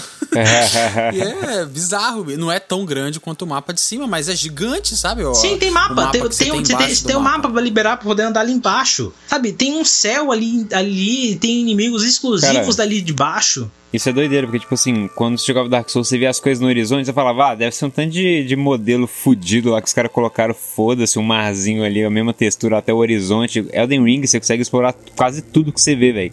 Não É, sei se você vê praticamente- só oceano na sua frente, você vê uns, uns abismos gigantescos, assim, com coisa embaixo, não é decorativo, velho. Você consegue chegar ali. Sim, to, to, praticamente todos os lugares que você olha você consegue ir. É muito louco isso, cara. É uma exploração tão, tão grande e é, é imersivo. Eu acho muito divertido isso de todo lugar que você vai, você vai ter uma recompensa, mesmo que for tipo, sei lá, uma runa pobre, você teve uma recompensa de ir ali, sabe? Você consegue explorar e você consegue ver coisas novas e é- sabe, é muito, muito divertido e eles e eles construíram muita, é impressionante a, a- o trabalho manual que eles tiverem em fazer cada ponto e eles não têm a menor preocupação de tipo você pode passar por aquela floresta de mil vezes e você nunca vai ver esse reino que a gente viu lá embaixo da terra. Sabe, eles não têm a preocupação de, por exemplo, igual alguns jogos que. Ah, não, ó, ali naquele lugar ali, ó, tem um elevador que você desce, aí você vai ver É, uma A mina. câmera até foca, assim, na parada, Isso. Lá não, cara, segundos. Você pode ignorar completamente, igual o Eduardo tava falando, tipo, cara, eu nunca encontrei o Caçador de Sinos. Sabe, eu, eu, eu tava jogando esses dias em live. Mano, eu encontrei uma parte inteira do terceiro mapa ali, da, pra ir pra, pra Capital Dourada. Cara, eu encontrei uma parte inteira em uma dungeon que eu nunca tinha visto. E eu tenho mais de 300 horas de jogo. Sabe, é impressionante como toda hora ele te entrega alguma coisinha nova. Isso é muito legal, isso é, isso é muito impressionante. Eu criei uma run do zero, é, depois de ter zerado a primeira, porque eu queria rushar até o Radan pra gravar um vídeo sobre o nerf do Radan. E aí, tipo assim, fui rushando até essa parte que você tá falando do Plato Altus. Cara, tipo, eu só passei por área que eu não tinha conhecido antes, velho. Eu não sei, eu não faço a mínima ideia como eu cheguei da primeira vez. Eu só sei que eu não conhecia nada no caminho, velho. Isso foi maravilhoso, mano. Dungeon que eu nunca tinha visto com os boss muito foda. E voltando à questão que você tinha falado lá atrás, mas eu, eu fiquei de. Só de enfatizar a fauna nesse jogo, velho. É tudo muito ambi bem ambientado. Tipo assim, tem uns caranguejos no lago, tem o- os, po os porcos não, cara. Os povos. Ah, sei lá, aquelas merda, bode, cabra que rola lá, aquele. Tipo assim, não é Caraca, uns, uns bichos o que existem bode de da verdade, Dodge. tá ligado? É. Os pinguim que voa, velho. Os pinguim que voa, mano. Doideira demais esse negócio. Pô, mas aqui a gente tá rasgando seda pra caramba, tá? Realmente é um jogão. Mas eu, tenho, eu tive um- uns certos problemas assim com o jogo é, nessa questão que vocês estão Ah, é, né? falando de imersão e na questão também de você é, assim se aventurar, explorar ele ao máximo. Por quê? Chega momentos que as coisas só se repetem, saca? Tipo, ah, é uma caverna nova, mas é com os mesmos inimigos NPC que a gente já enfrentou. Rato, vai ter rato em todo lugar nesse jogo. Sabe, é aquele bicho que parece um, um- O que o Arthur chamava de Muppet. Até hoje eu não sei porque que parece um Muppet aquilo, mas Mano, é, tipo é, uns- é o Muppet, porque parece que, parece que tem asa. alguém. Parece que tem alguém dentro dele, parece que aquilo é uma fantasia, parece que aquilo é um Muppet. É, não parece, cara. Cara, é um- aqui, aqui, aqui, aquilo é um que é Muppet esse? do inferno, cara. Aquele e, a- É e- e os bonecos de Olinda asa, do capeta. Parece uns cachorrão com machado e asa, sabe? Ah, eu tô Sabe? ligado. Não, é pior que parece um Nossa, Muppet mesmo, cabeção pra, pra enfiar a mão ali. Nada a ver com o É ele e, o- e, a- e as- os bonecos de Olinda do inferno, que é aquele lá que tem uma serra que tem os pêndulos que fica girando. Parece que é um boneco Sim. de Olinda que foi criado pelo Chuck. Sim, então, aí pra mim isso foi meio paia, sabe? Você, tipo, se enfrentar a... Qual foi aquela personagem que a gente enfrenta ela primeiro como... es- como... Espectro, depois você enfrenta ela de novo Ah, como ela eu não mesmo. sei, a, ca- a cavaleira lá. Vários, vários. Não, tem, tem outra. Esse também, mas tem outra que é uma, uma personagem feminina que você enfrenta ela, que ela tá em cima de um cavalo. Você enfrenta ela duas vezes. O, o Morgit que a gente falou da ponte, você enfrenta ele umas três Não, vezes. não, mas é, o, o, Loreta. o, o, o, Mo- o Morgoth é lore. O Morgoth é pura lore você enfrentar Ah, ele. cara, mas Lore, cara, é exatamente isso, entendeu? Dava pra ter feito melhor, dava pra ter colocado mais personagens ali, entendeu? Enriquecido mais o universo. Tá, mas você tá falando a lore do jogo, cara. Eu tô falando que dava pra ter colocado personagem novo, ter mudado a lore. E a lore já ninguém liga pra lore. É, na moral. Entendeu? Põe personagem novo. Aí você fica colocando o mesmo. Aí você enfrenta de novo o mesmo personagem agora com uma espada diferente. Você enfrenta de novo agora em espectro, agora real, agora real só que mais alto, agora real com outro poder. E isso para mim deu uma enfraquecida. Eu falei, pô, tô morrendo de novo pra esse cara, pro mesmo personagem, pra mesma coisa. E aí, tipo, para mim parece que. É, é, eu não sei se isso soou mal na hora de expandir o universo. Saca? Se faltou um, um pouco de cuidado de falar assim: olha, esses personagens no inverno vão ser personagens. Nessa área de, de inverno, vai ser personagens completamente diferentes. Não vai ser os mesmos caras que você já enfrentou durante o mapa todo, saca? Nessa área secreta de inverno vão ser outros. Não, são os mesmos personagens, são as mesmas coisas. Eu acho que isso faltou. Sabe? Aí você tá lá na árvore e você tá enfrentando aqueles bichinhos de flauta lá, o Zé Gotinha de flauta que você enfrentou na Capital Dourada. Para mim, faltou assim você dar mais tempo a esse jogo. Eu acho que é questão de tempo, não acho que eles tenham falhado nisso definitivamente. Para mim, dando mais tempo para From Software, eu não sei se houve pressão, não sei o que aconteceu, mas dando mais tempo, eu acho que dava para enriquecer ainda mais esse jogo, cara. Eu também boto fé nisso, é muito inimigo repetido. Boss, muito boss repetido, é aqueles bichos de lava, aqueles bichos gigantescos Sim, que ficam O pulando. único É, bicho é, que eu tive muita problema com é isso de repetição. Quase todos têm uma diferença entre si, tipo assim, Sim, sim. às vezes um mob, depois de um tempo, ele começa a atacar magia numa área mais avançada. Então, mas é, é, o único problema de chefe que eu tive mesmo, de, de, de ser chato, raiz apodrecida, sabe? Que quando você mata você ganha uma, uma semente dourada. Raiz apodrecida. Não, é não. o. Ah, que é essa lagartixa que ele comentou, sei. Loira? Não, a cavaleira é, que a gente enfrenta. Ah, Loreta. Loreta. Cara, é lore. Tipo, pra mim, eu não tive o menor problema de enfrentar ele. Eu de enfrentar ela, sabe? Mas, um exemplo. Faz sentido você enfrentar o Avatar da Térvore perto daquela, daquelas sub-árvores. Porque é o Avatar da Não, mas dava Térvore. pra ter feito diferente, né, cara? Dava pra ter feito umas Térvore diferentona e tal. Tem, usam uns feitiços diferentes. Eles usam uma tal, coisa umas diferente, sim, mas tipo, é o avatar dela, sabe? A única coisa aí que eu não entendi também, que é um pouco chato, é os pele divina. Eu não sei mais ou menos, eu não conheço a lore dele, eu não sei nada. Mas aí. Mas não, isso, Você isso não me ele como cansou. boss sozinho, depois você enfrenta os dois, depois você enfrenta como mímico, depois você enfrenta. Cara, Sabe, me, me, me, me deixa, sabe, cansado do jogo? Não, ah, me deixou meio, meio, meio encucado, cara, porque ele é um jogo tão rico em questão visual, assim, dos espaços, que falta, sabe? Você fala, poxa, aqui é um lugar tão diferente, sabe? Você vê o primeiro mapa e você vê Kailid, que é o mapa vermelho, é completamente diferente. Você vê lá a Capital Dourada, é completamente diferente, cara. Só que aí você tem os mesmos NPCs, os mesmos boss, cara. Você fala, pô, faltou um cuidado. Claro que isso não torna o jogo injogável, nem o jogo uma bosta completa, não é isso que eu tô falando. Mas assim, faltou esse cuidado. Pra mim, dá a sensação de falar assim, poxa, faltou você. Você tá me colocando pela quarta vez esse cara branco, ainda que o visual dele já é meio chato. Aí você põe quatro vezes esse cara pra na verdade, eu, enfrentar, eu acho o sabe? Do visual dele jeito. bizarro, na verdade. Sim, sim, é intimidador, que ele é o da chama negra e tudo Não, mais. e, e sem, Ele con- e o irmão sem é contar, a primeira vez que eu encontrei ele foi naquele, foi naquele lugar psicopata lá das velhas.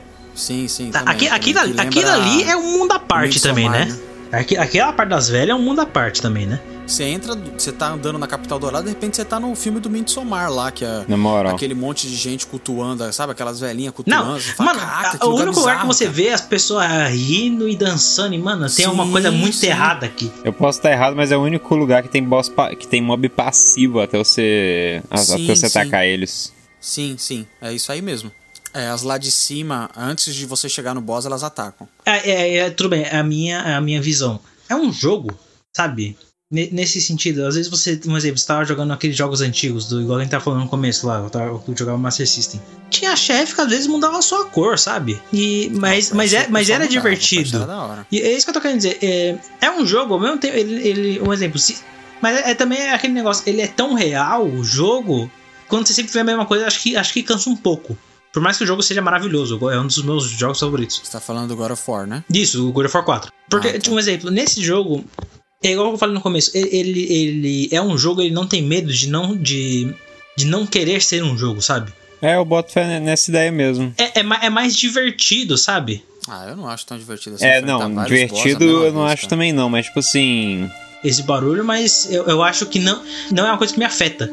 É, Resident Evil sofre muito disso, cara. Que você enfrenta o mesmo cara E aí quando é o bicho repetido várias vezes, é o mesmo encontro várias vezes durante o jogo. E aquela coisa, se, fosse, se os boss fossem fáceis, entendeu? Tipo assim, ah, esse boss aqui de novo, beleza, te matei, pronto. Mas é aquela coisa.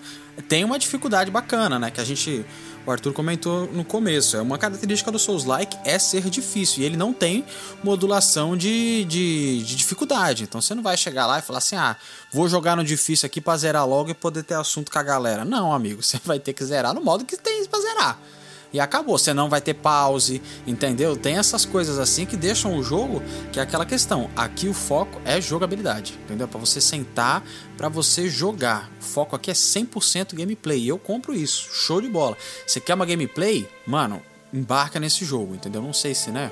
Considerando o salário mínimo, não sei se vale 300 reais o jogo. É complicado. Não, vale, mano. Vale pra caralho. Então, Foi o único vale jogo na minha vida que, que eu comprei full price e não me arrependi, velho. Cara, valeu cada centavo. Valeu tá internado aqui, mas eu tô jogando, mano. Mas é aquela coisa, para quem é fã de Souls-like, é certeza de, de, de, comprar esse jogo. Agora, pra galera que vai entrar agora, que não sabe se gosta, se tá vendo vídeo no YouTube e fala, ah, deve ser fácil, dá uma segurada. Cara, eu aconselho, minha opinião, dá uma segurada. Ele é mais convidativo. Eu acho que isso é uma, uma característica do Elder Ring. Sim, é que é ele... o mais fácil, cara. Cara, é então, eu não acho não, ele não mais acho, fácil. Não. Eu não acho Nossa, ele mais fácil. Eu acho o mais, mais difícil de todos. Eu, eu, eu, eu, achei ele também o mais difícil. Eu, ele e Bloodborne, pra mim, são, foram os dois eu mais acho difíceis. Que se você voltar pro, pro, pros outros, você, você vai estar tá bem melhor, velho. Porque, mano, Elden Ring é uma putaria desgraçada os boss, velho. Os boss é muito fodido, mano. Você consegue manejar melhor. Porque aqui, né, aqui nesse jogo, do nada você tá lá brigando e ele, e ele dá um ataque completamente diferente e você morre. E aí? E isso, eu acho que isso torna esse jogo mais difícil. A imprevisibilidade dele é uma coisa que não tem nos outros jogos. Eu não sei no Sekiro porque eu nunca joguei, né? Mas ele, ele é muito. Simplesmente, do nada ele tá na minha frente me batendo. Eu não vi, sabe? Eu nem é. percebi ele chegando. Muda um set no meio ele é, ele é muito imprevisível e por isso que eu acho que ele é um dos mais difíceis. Claro que quando você monta uma build, em qualquer Souls-like, você vai começar a ter um domínio do jogo, né? Mas mesmo assim, cara, ele é, inimigo é muito difícil, chefe é muito difícil. Eu acho que ele cara, tá vou, num... vou aproveitar esse assunto para um negócio que eu não podia passar esse podcast sem falar, velho. Os Cristo. boss, todos eles têm quase o mesmo padrão. Tipo assim, os bichos humanoides principal lá, o Margit, Morgoth, Godfrey, Godric, Maliketh, Radan, Radan nem tanto, na verdade, eu vou entrar nesse ponto depois. Mas todos eles são chatos pra caralho. Eles são rápidos pra caralho. Eles lê seu input quando você vai relar e te dá o ataque mais rápido para te pegar. A maioria dos ataques são rápidos o suficiente para te pegar.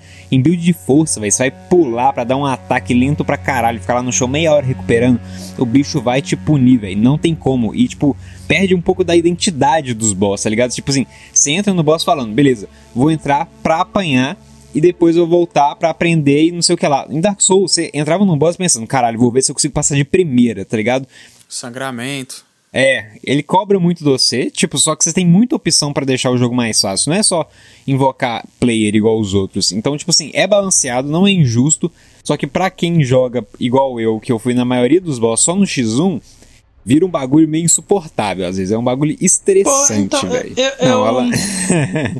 mete uma mímica lá e sai tacando magia, o bicho vira poeira, velho. Cara, então, eu, eu, não, eu não concordo muito nisso. Cara, eu, eu entendi, eu, mas eu acho que ainda eles têm os mesmos movesets, sabe? Eu acho que ele, ele tem aquele DNA clássico do Dark Souls que você pode pegar os, os ataques, sabe? Eu não, não acho que. A parte de pegar os ataques em Dark Souls também era balanceada, porque, tipo assim, por não, exemplo, então, eu, eu, não, eu, não, achei que ele, eu não achei que ele é que ele é nesse sentido. Igual você estava falando que ele é que os chefes quase perdem a, perde a, a característica própria, sabe? Mas eu, eu consigo ver e decorar os ataques. Por exemplo, os ataques do. que a gente tava falando agora, dos Pele Divina. ah, é mesmo. O bicho tava rabada, velho. Mas. Véi, eu... Mano, os bichos não tem ponto cego. Outra coisa, os bichos não tem ponto cego, velho. Os bichos te pegam em qualquer lugar, velho. Mas eu, eu não acho que o jogo. Eu, acho, eu não acho que os chefes eles sejam ne, nesse nível, sabe? Eu acho que você consegue sozinho. Claro, é difícil, é óbvio, ele é um Soul-like. Mas você consegue brigar com ele, você consegue ver os ataques dele chegando, sabe? Não consegue, velho. Não, mano. Aí você aí cê, cê foi longe, velho. Mano, os bichos, eles dão aqueles ataques carregados. Ele fica segurando a espada, tipo, um tempo indefinido que Isso, você é não sabe falei, quando Ele vai é. descendo a espada devagarinho, aí de repente ele vira pras costas e pum, É, toma na é, velho. É instantâneo, velho. Ele, tipo assim, você tem que decorar o timing do bagulho, velho. Aquele ataque do Radan que ele fica rodando com o cavalinho em, em volta de você e do nada ele dá uma batida, velho, aquilo é quase instantâneo, velho. Eu tive que decorar o timing. Eu não consigo dar o reflexo Bom, pra. Não consigo ter Mas reflexo nisso pra o desviar daquilo. O, o Race Nome no Dark Souls 3 também fazia e a gente conseguiu pegar, sabe? Podemos ir pras notas? Cara, é impressionante que a gente falou tudo, a gente não falou nada do jogo, né? Não falou. São, ó, o Atur tem mais de 300 horas. Tem, já bateu 400, Arthur? Não, ainda não. Ô, Eduardo, você tá com quantas horas de jogo? Mano, eu tenho 200 num único save. Jesus Aí Cristo. os outros é tipo assim, save que eu fiz pra gravar vídeo, tá ligado? Nem conta direito. Mas deve ter umas 300 também. Uhum. Mas eu demorei 200 horas pra zerar. Eu tô com um mil de 110 horas de, game aí, cara. Já. 110. Eu, tô- eu 110. zerei, a minha primeira run eu zerei com 130 horas. Pois eu é, com bem menos. Eu com 70 horas já, tava, já tinha zerado o game. Então Mano, teve só- 30 horas aí pós eu zerar o game, cara. Só voltando naquela parada lá que a gente falou do valor, mano, que jogo que te dá 130, 160, 200 horas pra você jogar por 300 reais aí. Nenhum jogo, mais a rejogabilidade, 500 builds diferentes pra você fazer, mano, vale muito a pena. Já, não, concordo contigo, concordo contigo. Galera, vamos lá então. Quem quer começar com as notas? Só lembrando pra vocês: se a média for 8, então ele é Great Scott, que é em homenagem ao nosso querido Doc Brown aí de Volta pro Futuro. Se ele for abaixo de 8, aí ele é Beef Tannen. Infelizmente não é um jogo recomendável. A gente vai fazer essa essa diplomacia aqui, mas eu já sei mais ou menos qual que vai ser a nota, né? Quem quer começar aí a dar nota? Cara, eu vou- eu, porque eu sou o baba-ovo da From Software, eu não tenho nenhum, nenhuma frescura de falar isso. O Miyazaki é maravilhoso. Eu- eu- eu- meu sonho um dia ainda de zerar a vida é conhecer o Miyazaki. Mas, cara. Mas, cara, Caralho. 10. Eu, Fala inglês, Arthur? felizmente ainda não. Mas até lá eu aprendo. ah, show. Cara, 10. Não tem como não dar 10 pra esse jogo. 10 é pesado, viu, velho? Manda bala. É, mas vamos lá. Eu nem tinha pensado na nota ainda, faz, fala a verdade, mas eu acho, velho, que uns 8,5. questão de. dessa parada que eu falei dos boss, questão de inimigo repetido, questão de. Não que a exploração seja chata, mas na rejogabilidade a exploração fica um pouco chata, eu vou dar 8,5, velho. Eu vou ser bem sincero pra vocês. Eu gostei do game. Acho que é um, é um jogo muito bom. Achei que ele foi muito mais inclusivo na questão de, de expandir esse nicho. Ah, mas o, jo o, jogo é, mas o jogo é bonito pra caramba. O jogo é Pra- muito bonito. É, mas comparado com a nova geração, igual lançou no PS5, ele não é nível PS5, saca? Ele é um PS4. Ele é. E assim, é aquela coisa, não é a proposta dele, não é você encher os. Tem cenas assim que você enche os olhos, mas não é a proposta dele. É, eu tive esse problema com o jogo, pra mim, que deu uma desanimada ali depois de jogar umas, umas 30, 40 horas. Eu fechei o jogo com mais ou menos 60, 70. Mas eu acho que é um bom jogo, eu acho que vale a pena. Eu vou dar a nota mais baixa aqui, tá bom? Só pra criar aquele suspense. Mas eu dou uma nota 7 para Elder Ring, tá bom? E aí a gente faz a média, 8,5. 8,5. Então Elder Ring é Great Scott.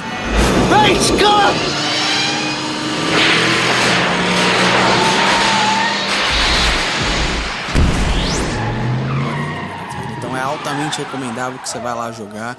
Assista aos vídeos que é bem bacana. Se você quer ter uma experiência única, aconselho você a não assistir nada ir de cara nesse jogo, fazer igual o Eduardo fez aí. Mete as caras no jogo, depois você faz outra run, depois você faz um outro save e vê como é que é o jogo, vê quantas possibilidades o jogo tem. Eu acho muito. Você, conseguiu se enfiar. Você, algum momento você teve que ver vídeo, né? Eduardo? Mano, em alguns momentos sim, mas a maioria eu perguntava pro meu colega que já tinha zerado. Eu acho que só vi vídeo, velho, pra liberar o Radan. Tipo, eu não sabia, eu não fazia ideia. É, eu tava pensando nisso, porque o Radan, mímico, é muito difícil, cara. Mas assim, foi muito pouco, mano. Só vi dois vídeos, foi muito. É, mas é, eu acho bacana isso. Se perde um pouco da experiência essa galera que zera primeiro no YouTube pra depois você ir jogar o jogo, sabe? Porque algumas surpresas e algumas descobertas fazem parte da jogabilidade. E principalmente num jogo tão grande quanto Elder Ring, num jogo cheio de, de surpresas, cheio de descoberta igual Elder Ring, cara. Não, eu só fui aproveitar Dark Souls 1 quando eu joguei de verdade. A primeira vez no detonado estragou um pouco a experiência, sinceramente. Vamos lá, meus queridos, onde é que a gente. Tem muita coisa, cara, dá pra falar horas. Eu sei que Primus faz live, então fala pra galera aí onde é que a gente pode te encontrar, Primus. Então, vocês podem me encontrar na twitch.tv Primus BR underline 1806. Só tem a foto do Optimus, não tem como errar. Eu tô fazendo live lá de segunda a sábado, em diversos horários, porque ainda não marquei um horário em específico. Mas segue lá, tô fazendo lá todo dia, quem quiser assistir. E, cara, eu tô, estou extremamente feliz de ter tido essa oportunidade de vir falar desse jogo maravilhoso. Você tem que me agradecer porque eu trouxe Elder Ring no Castback. olha só esse cara, ele já tá me pagando um lanche, cara. Cara, já pagando um ingresso eu, pra Doutor eu, Estranho. Eu tô, olha eu só. tô muito feliz de ter vindo aqui. É esse podcast aqui que vai salvar o Elden Ring da falência, velho. Olha só. Aí você vai deixar os poucos fãs que sobraram até essa parte do episódio vai me xingar o resto da vida. Se um dia eu puder voltar, eu vou voltar muito feliz. Eu, eu, eu espero tudo de bom aqui nesse programa. Um abraço pra todo mundo aí. É isso. Eduardo, onde é que a gente se encontra? Cara, Twitch Eduardo com W, no caso, Eduardo404, só que ao invés do um W. E no YouTube, Vídeos Terríveis, só procurar, ou então youtube.com.br Vídeos Terríveis. E eu também agradeço pra caralho. Cobre o Eduardo pelo próximo vídeo. Cobre o Eduardo É, pelo próximo vídeo, vídeo. tá complicado recentemente aí, mas vai ter vídeo de Elden Ring pra caramba. Que dia que sai esse podcast? Entre 1 de janeiro de 2022 e 31 de dezembro de 2022. Olha aí. Não, até lá já deve ter vídeo. Pelo menos mais um deve ter. Então, vocês terminar aí o podcast, já tiver zerado Elden Ring e não quiser estragar a experiência, vai lá checar meu canal. E, terminando aqui, eu agradeço pra caralho o John por ter me chamado pro podcast. Gostei pra caralho do podcast no geral. Ele é um ótimo host. Recomendo aí que vocês, quem não é assinante, não sei, no, po- no Spotify, mas sejam. Contrastem o Jonatas pra apresentar a festa de 15 anos. É. Ele, faz, ele faz bar mitzvah também. É isso, bar mitzvah, faz tudo. E lembrando a todos das nossas redes sociais, arroba castbackp, esse pezinho de podcast, tá bom? Primus, Eduardo, muito obrigado pela participação de vocês. Tamo junto, galera. Até a próxima quinta, até o próximo hype. Tchau.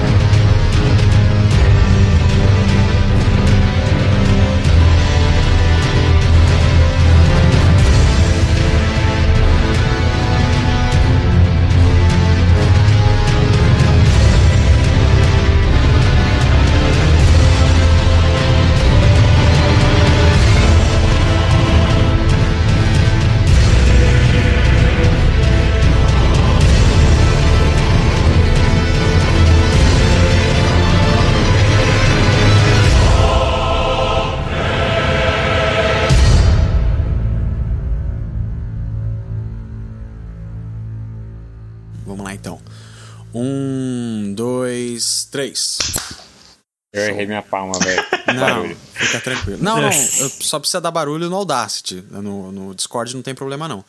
Não, então, no Audacity não fez a- o bagulho, o pico, não, velho. Faz de novo. Ou não Vamos pode lá, fazer então. de novo. vai. Vamos lá, vamos lá. Não, pode sim, vamos lá. Um, dois, três. Foi? Agora marcou. Acho que sim. Show. Vamos lá então. Ah, deixa eu ver, como é que apresenta podcast mesmo, cara? Calma aí. Lembrei. Salve, salve família. Salve, salve família. Landa, landa, landa, lande! A gente vai ser cancelado. Lá.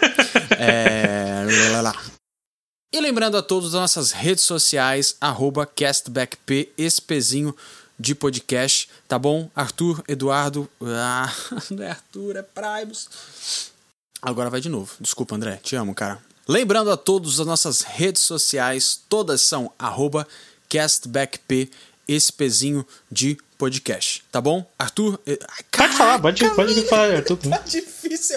É que eu vejo seu nome aqui, é Arthur, cara, não é Prime. Vamos lá de Mano, novo. edi- a edição é mais, é mais suave. Eu acho que você pode continuar daí que o editor vai conseguir, mano. Ele só vai me bater depois. Vamos lá. Este episódio foi editado por Alenon Produções Audiovisuais.